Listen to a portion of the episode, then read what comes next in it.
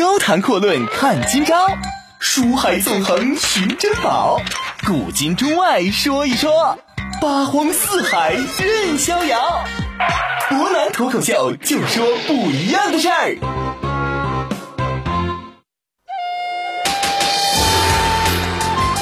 听众朋友，大家好，欢迎您收听今天的博南脱口秀。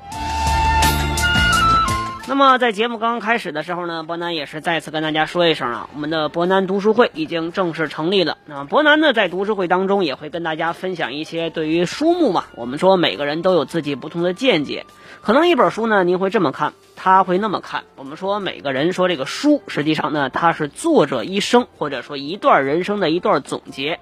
每一段总结呢，都有属于他自己的故事。可以说，作者是把自己人生精髓的一部分放到其中。因此，我们说怎么读书，读什么书，读书之后要去做什么，这是我们真正应该读书的一件去思考的事情。因此说，如果您想跟博南一起读书啊，读出不一样的感觉，读不一样的书，那么欢迎您加入博南读书会。只要您在微信公众账号里面搜索“秦皇岛新闻八九一”，点击添加关注之后，回复“读书会”或者说回复“读书”两个字儿，您就能够扫码进入我们的读书会的群。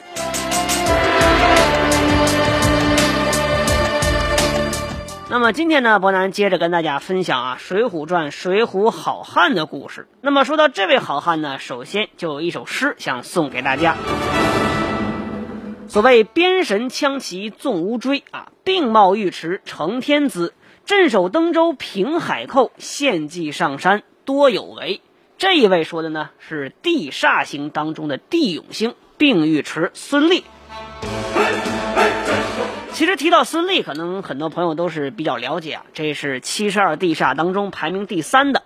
但是这一位好汉可以说人气是非常之高，甚至超过了不少天罡星。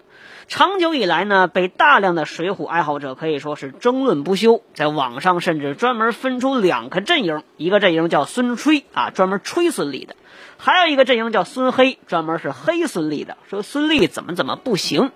其实从伯南个人的角度来说呢，我是非常喜欢孙俪这个人物，因为他虽然说排名并不是特别高，作为地煞阵营，但是在梁山整个的过程当中，可以说活出属于自己的光彩，并且这个人呢是真正称得起智勇双全、勇冠三军啊。作为地煞星当中的好汉，却多次参与高手之间的交锋，并且有两次呢是被咱们的施老先生专门详细的描写。场位是极为的赏心悦目，尤其是最后一次，可以说这个呢，堪称整个《水浒传》当中描写最为精细的一场单挑之战。那么，首先我们说一说孙立这个人，他到底是何许人也？这孙立呢，原本是登州的兵马提辖，因为这个人呢，生的是身强力壮，身高是八尺开外啊。身着皂罗袍，而且呢，善使一管乌龙九刃矛，手腕上还总是悬着一管竹节虎眼钢鞭，精通弓马。这跟咱们民间形象当中的唐朝名将并尉迟啊，尉迟恭是长相非常相似的。又因为这个人呢是淡金色的面皮，因此江湖人称叫做并尉迟。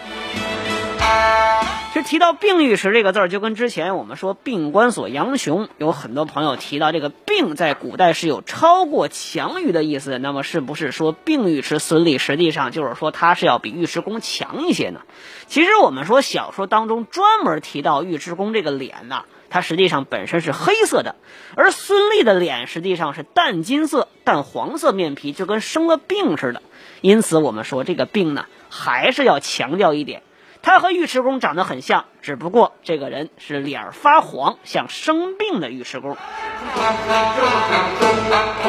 这小说当中在提及孙立出场的时候，专门说了一句叫“好条大汉”。我们说，其实赞美好汉的词语有很多，但是专门说由作者提出来叫“好条大汉”的，孙立是唯独的一位。另外一位呢，我们说刘唐在被抓的时候。作者曾经借晁盖之手赞叹一句：“吊着这条是好条大汉。”但是真正直接在书中写明的孙俪是唯独一位。我们可以想象一下，石老先生实际上对孙俪这个人是真正青睐有加的。而且呢，小说当中也说明白啊，这登州海边草寇几次遇见他，基本上都是望风而降，望风披靡，可见他的武艺学识绝非是等闲之辈。实际上，我们说确实是这样。那么，兵马提辖是什么等级呢？那等同于登州市公安局的武警中队长啊。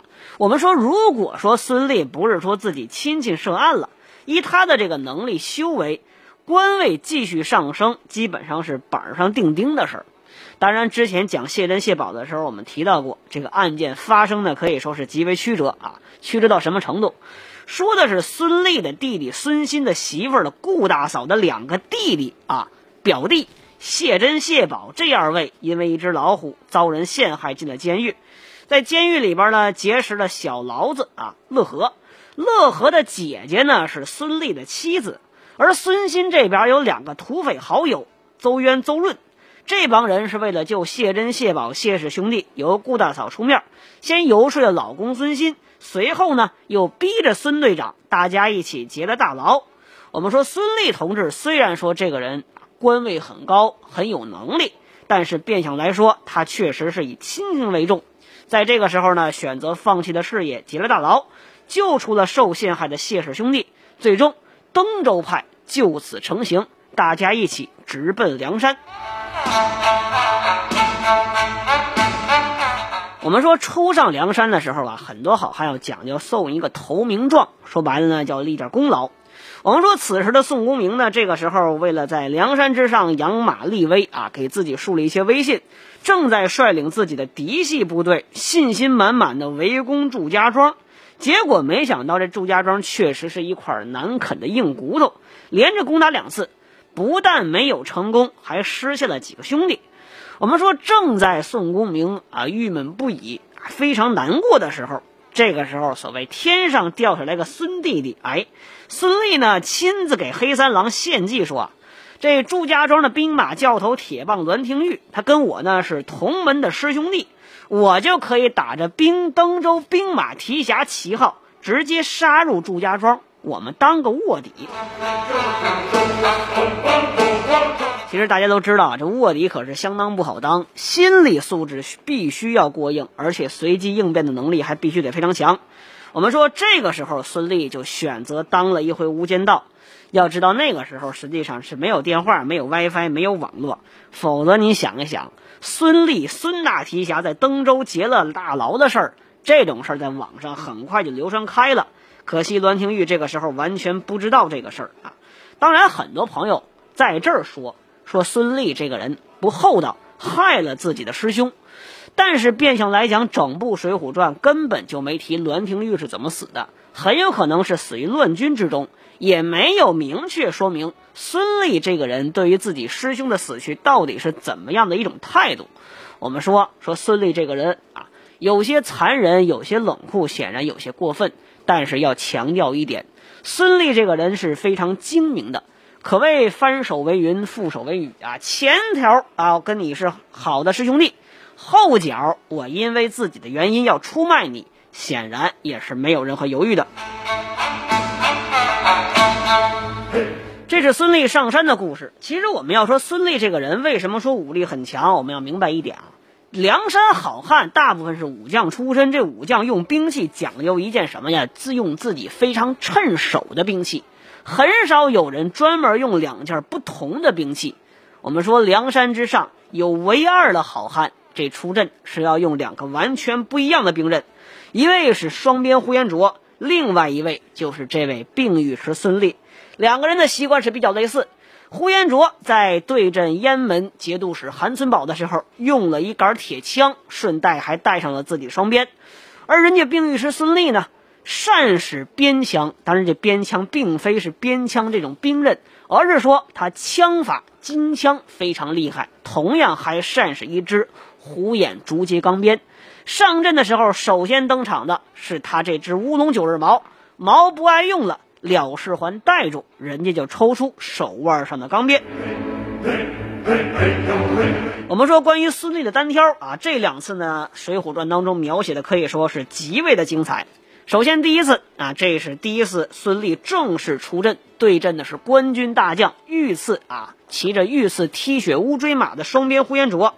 我们说小说当中把这两个人的描述是非常精彩，精彩到什么程度？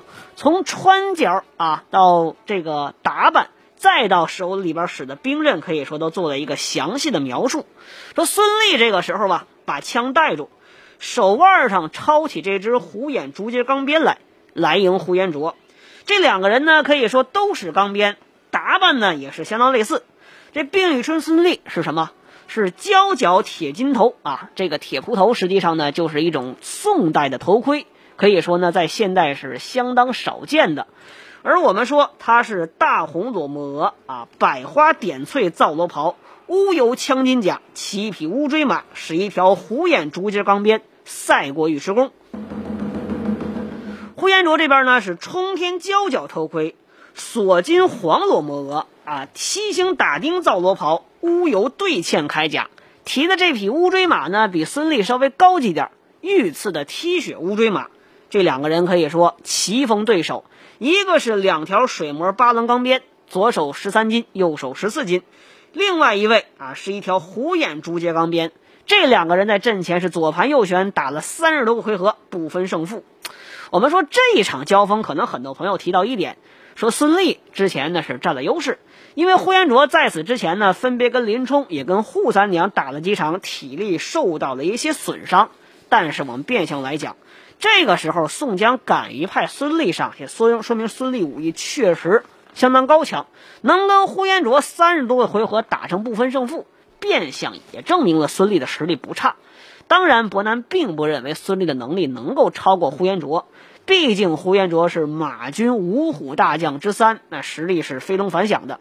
但是变相来说，孙立的实力应该是远远超过了一般的地煞星。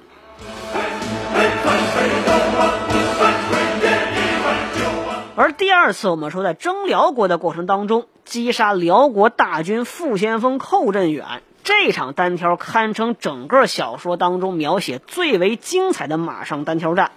我们说当时什么情况呢？这寇振远想要给自己的兄弟报仇，随后呢，有并尉迟孙立飞马之出来奔寇振远。当时这两个人呢是打到二十多个回合，这孙立的金枪可以说是神出鬼没，寇振远呢有点不敌，就勒马想走，但是这回往回跑还担心自己冲阵撞脚，怎么办呢？就只能绕着阵脚走。孙立想，这时候正是建功立业的好机会，不肯放，搭弓射箭就要射这个寇振远。我们说寇振远虽然说不敌他的哥哥，但是实力也绝对不差。手往后一抄，就把这剑给抄住了。随后呢，就把枪给带在了事环之上，自己弯弓搭箭，也要射孙立。望着孙立心窝，一箭射过来。我们说孙立这个人实力强到什么程度？自己箭射出去，看到对方给抄下来了，就已经做好准备。而且这一次箭到自己胸前，人家直接往后一躺。就躺在自己马背上了，而且小说当中明确说，说孙立呢是双脚有力，夹在宝铠之上不动了。这寇振远一看箭好像射中了，孙立还躺那儿了，估计这一下是没受了，然后直接过去要捉孙立。结果靠近前儿，这孙立突然跳将起来，大喝一声，寇先锋大吃一惊，想了想啊，说你躲得过我的箭，却躲不过我的枪，反正这么近了。抄起钢枪，照着孙立胸前就一尽力一枪戳过来。我们说孙立这个时候做了一个极为精彩的动作，挺起胸脯，受他一枪。枪尖到甲的时候呢，略侧一侧，把这枪从嘎吱窝里边给放过去了。但是寇将军这一下用力过猛，没收回来，这人就撞进啊孙立的怀里了。我们孙立枪扔一边了，这手腕上还悬着一条虎眼竹节钢鞭。这时候。抄起这支钢鞭来，直接就把寇先锋的脑袋给削去了半个天灵骨。我们说这场交锋分为三段，分别是正面两个人枪法交锋，随后呢是斗剑术，最后近战。首先说这孙立的枪法是枪法神出鬼没，二十多回合对方就不敌。随后呢弓箭能力可以说也是相当高超，有一个佯装中箭炸死的现象。因此我们说这一套动作是行云流水，看点非常之多。我们说很多人都认为啊，这孙俪呢在这儿是被施老先生用大段的这种精彩的细节描写描绘出的。上一个细节描写描写的是谁？是武松武二郎斗杀西门庆的时候用了一个鸳鸯脚露丝步，可以说也是小说当中独步的绝招。我们说施老先生实际上通过这些描写，我们会发现孙俪是他真心目当中比较青睐的一个人物。不然我们说，如果他不青睐孙俪，显然没必要用这么大段的笔墨去描绘一个地煞星。要知道，在孙俪排名之前还有两位神机军师朱武，还有一位镇三山黄信。按理说这二位能力都不差，但是偏偏他们就没这个待遇。当然，说到孙俪能力强，有些朋友也纳闷啊，那能力这么强，为什么又没排进啊天罡星当中，给压到地煞了？地煞还没排到前一二，给压到第三了呢？哎，那我们稍微休息一下，一会儿来分析分析这《水浒传》当中很多人认为排名里边最大的一个谜点啊，孙俪的排名怎么就不高呢？高谈阔论看今朝。书海纵横寻珍宝，古今中外说一说，八荒四海任逍遥。博南脱口秀就说不一样的事儿。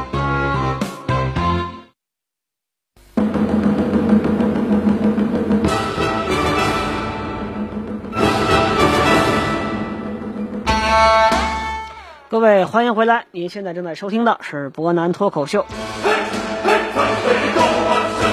那么刚刚我们提到啊，孙俪的上山之后可以说是屡建功勋啊，而且个人实力也是非常之强。再加上他所在的这个派系登州派有谢珍、谢宝，还有孙鑫啊，包括顾大嫂这些武艺高强的选手。但是比较可惜，他们几个呢被拆散的位置是相当之大，因此很多人也在担心或者说思考这样一个问题：为什么说啊，我们说孙俪的排名不高呢？首先，我们说这是著名的阴谋论，大家都知道啊，因为宋江呢，实际上对于自己的领导艺术要有一些专门的思考和改变。原因之一就在于这孙俪背后的势力确实有点大。虽然我们说梁山好汉本身走的是义气二字，但是内部关系，呃，有有人的地方就有江湖嘛，这是没有办法不可避免的，有一些派系之分。阮氏三兄人家是铁板一块啊，跟水军大头领李俊是分庭抗礼。包括之前我们也提到过这个事儿，史进呢跟少华山的朱武、陈达、杨春最好，这叫少华派；二龙山的几位啊，鲁智深、武松这些人相当抱团，一旦反对招安的时候，可以说很多人一块儿出来。孙立背后变相来讲也有一大票人，孙欣、顾大嫂、乐和、谢珍、谢宝、邹渊、邹润，这些好汉可以说全都来自于登州，除了邹渊、邹润叔侄人家是强盗出身之外。剩下六个。是沾亲带故的人。我们说这个派系表面上看起来排名确实不高，但是论实力啊，扛把子孙俪，这是类似于五虎将一样级别的人物。虽然说排名不高，但是实力相当强悍。论声望呢，孙俪人家是官军正统的将官出身。论人数，这个小山头人数是数一数二。大概只有宋江嫡系的江州系人马可以匹敌。呃，江州系呢，之前我们提到过，就指戴宗啊、李逵、李俊、张衡、张顺、穆弘、穆春、李勇、薛勇这些人。显然，我们说这帮人呢，虽然说人数众多，但是武艺高强的稍少一些。而孙新、顾大嫂，包括邹渊、邹润、谢珍、谢宝，除了铁匠的乐和，没有一个人是不能打的。因此，我们说江州系几个人当中没有实力比得上孙俪的。因此，从这种角度去考虑，孙俪的排名有意要压低一些。第二点，我们说呀，这孙俪上山的动机不是特别纯，而且本身来说，他让人觉得总是琢磨不透。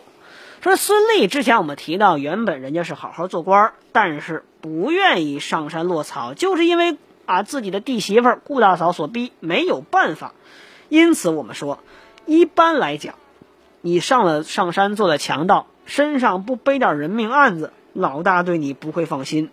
我们说孙立确实杀了人，这罪过呢也不小，但是不是没有办法去翻身。宋江的理念是什么？杀人放火才能受招安，事儿弄得越大，摊子铺得越狠，我们才有机会往上走。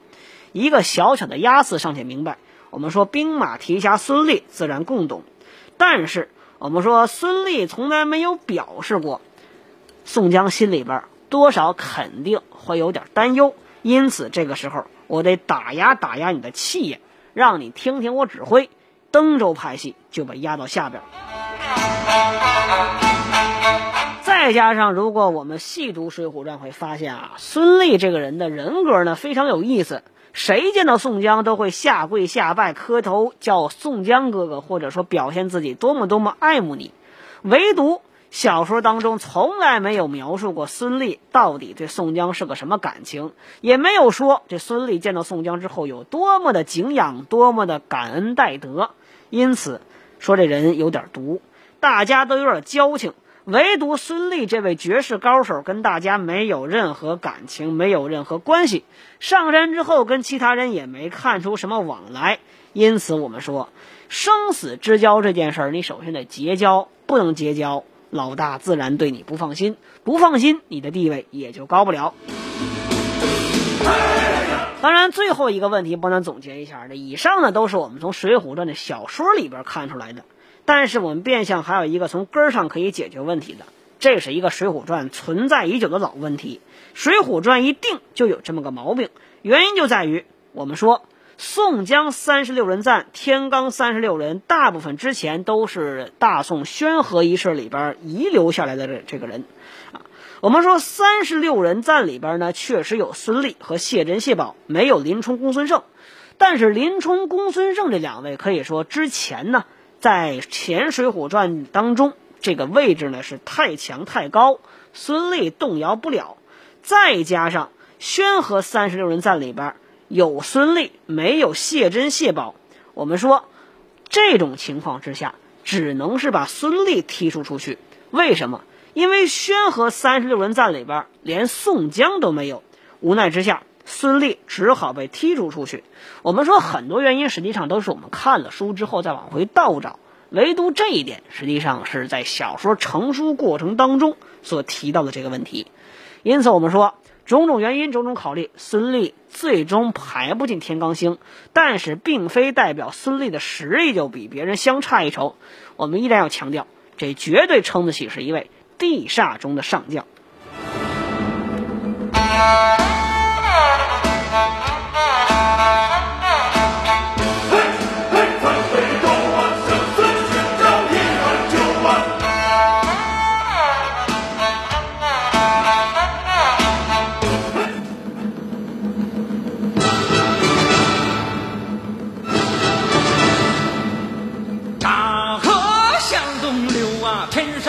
星参北斗啊，嘿，嘿，参北斗啊，生死今朝一碗酒啊。说走咱就走啊，你有我有全都有啊。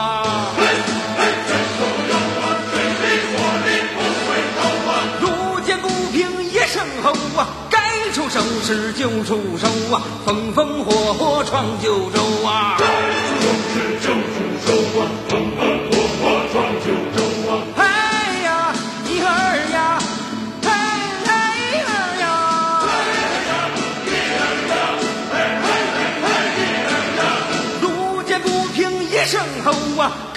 出手时就出手啊，风风火火闯九州啊！嘿，嘿嘿呦嘿，嘿嘿嘿呦嘿。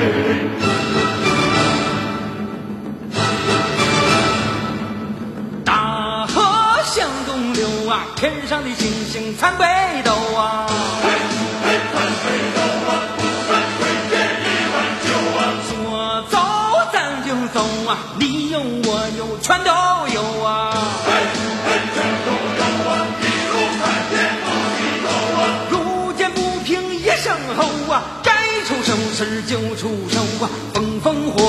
闯九州啊！该出手时就出手啊！风风火火闯九州啊！嘿呀，一儿呀，嘿，一儿呀，嘿二呀，一儿呀，嘿嘿嘿，一儿呀，路见不平一声吼啊！该出手时就出手啊！风风火火闯九州啊！嘿嘿嘿呦，嘿嘿嘿，嘿嘿嘿呦，嘿嘿。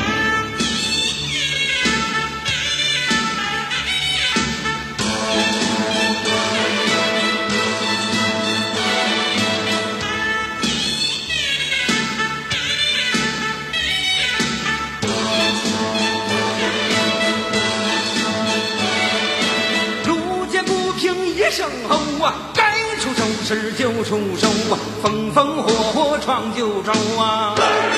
是。